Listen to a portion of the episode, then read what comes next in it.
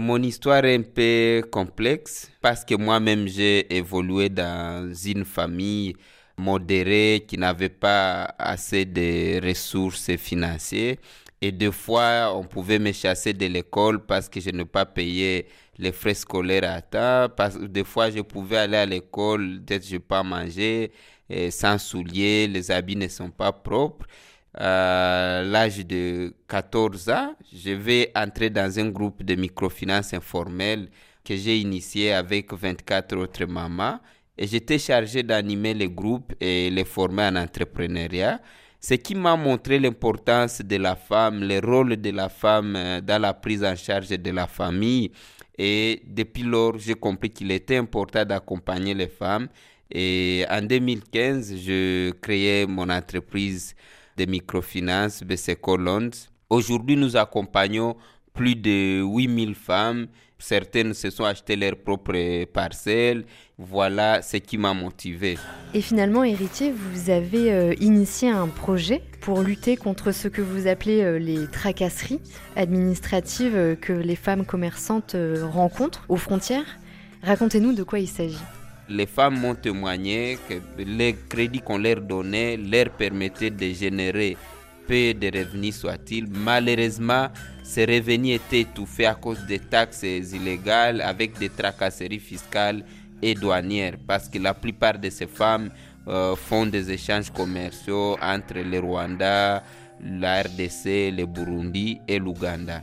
Des fois, on les fait payer d'autres frais en cachette pour qu'elles traversent à c'est la corruption, en tout cas, qui prend de l'ampleur dans la région des Grands Lacs, au niveau des frontières, avec les services euh, douaniers et les services urbains dans les petits marchés. Et quand la femme n'obtempère pas à ces tracasseries, à ces fraudes ou corruptions, elle est victime de, de, violences physiques. Des fois, on détruisait, on jetait euh, dans des fossés leurs marchandises et d'autres marchandises, des fois on les saisissait et parce que cette femme n'avait pas le pouvoir de se défendre, quand on les saisissait, c'est tout. Après, les services de l'État vont les utiliser ou les vendre.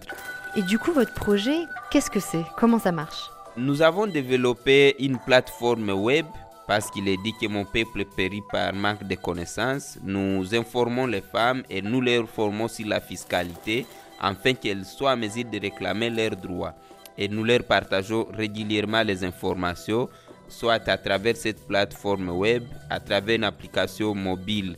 Des fois, elles ne savent pas lire ni écrire. C'est comme ça qu'on a mis aussi un cabinet en place au niveau de notre bureau. Les femmes sont libres de passer à tout moment, demander les informations et se plaindre en cas où elles ont été victimes de tracasseries. Et après ça, il y a l'échantillon de 10 femmes que nous avons pris, que nous appelons ambassadrices du projet. Elles sont des bénévoles, nous leur avons acheté des téléphones, ils circulent dans les marchés et au niveau des frontières. Elles collectent aussi les cas de tracasseries et nous les rapportent. Tous nos téléphones, il y a l'application Diopra qui nous permet de localiser systématiquement toute information qu'on a collectée, les images.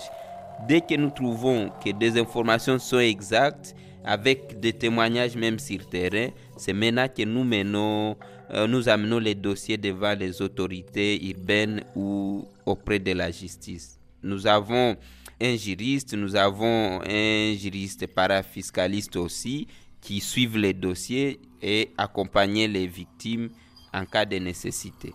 Dénoncer, euh, c'est une notion qui peut faire peur, peur des représailles par exemple. Comment vous vous y prenez? Est-ce que c'est difficile? Bien sûr que dénoncer en tout cas, ça fait objet de menaces, ils sont exposés à des représailles, mais euh, nous avons formé aussi les femmes et les ambassadrices sur les techniques de dénonciation sans s'exposer. Ça veut dire nous sécurisons nos appels, nous ne pouvons pas aussi marcher à n'importe quelle heure et à des endroits non indiqués. Est-ce que vous euh, dérangez les autorités, le gouvernement? Est-ce que vous êtes un élément perturbateur justement dans ce système de corruption qui est généralement plutôt bien ficelé, bien organisé? Nous sommes un élément gênant pour les services euh, d'exécution. Par contre, pour les autorités, nous sommes un appui à leur volonté de mettre fin à la corruption et aux fraudes. Parce que jusque-là, nous avons environ ça et 8 cas que nous avons collectés. Euh, par exemple des policiers et un agent communal et 13 agents douaniers ont été arrêtés et relevés de leurs fonctions. justement, j'allais vous demander, est-ce que vous pensez que les choses peuvent vraiment changer dans votre pays? Oui, je me suis très heureux en tout cas de servir ma communauté en tant que citoyen parce que depuis l'enfance je me demandais comment pourrais-je venger ma mère et qu'aujourd'hui je l'ai fait parce que les tracasseries ont baissé. C'est vrai que les projets, nous les menons aujourd'hui à petite échelle parce que nous sommes en phase pilote, mais nous comptons élargir les projets au niveau des frontières de Camagnola et Ouvira et dans la province du Nord Kivu. Mais il est vrai qu'il y a le travail à faire en, amont, celui de mobiliser les moyens financiers pour ça. Et alors pour vous, l'Afrique qui gagne, c'est quoi? Par Afrique qui gagne, je sous-entends l'Afrique où chaque citoyen jouit de ses droits, particulièrement la femme dispose des moyens de subsistance nécessaires pour mener des conditions de vie décentes.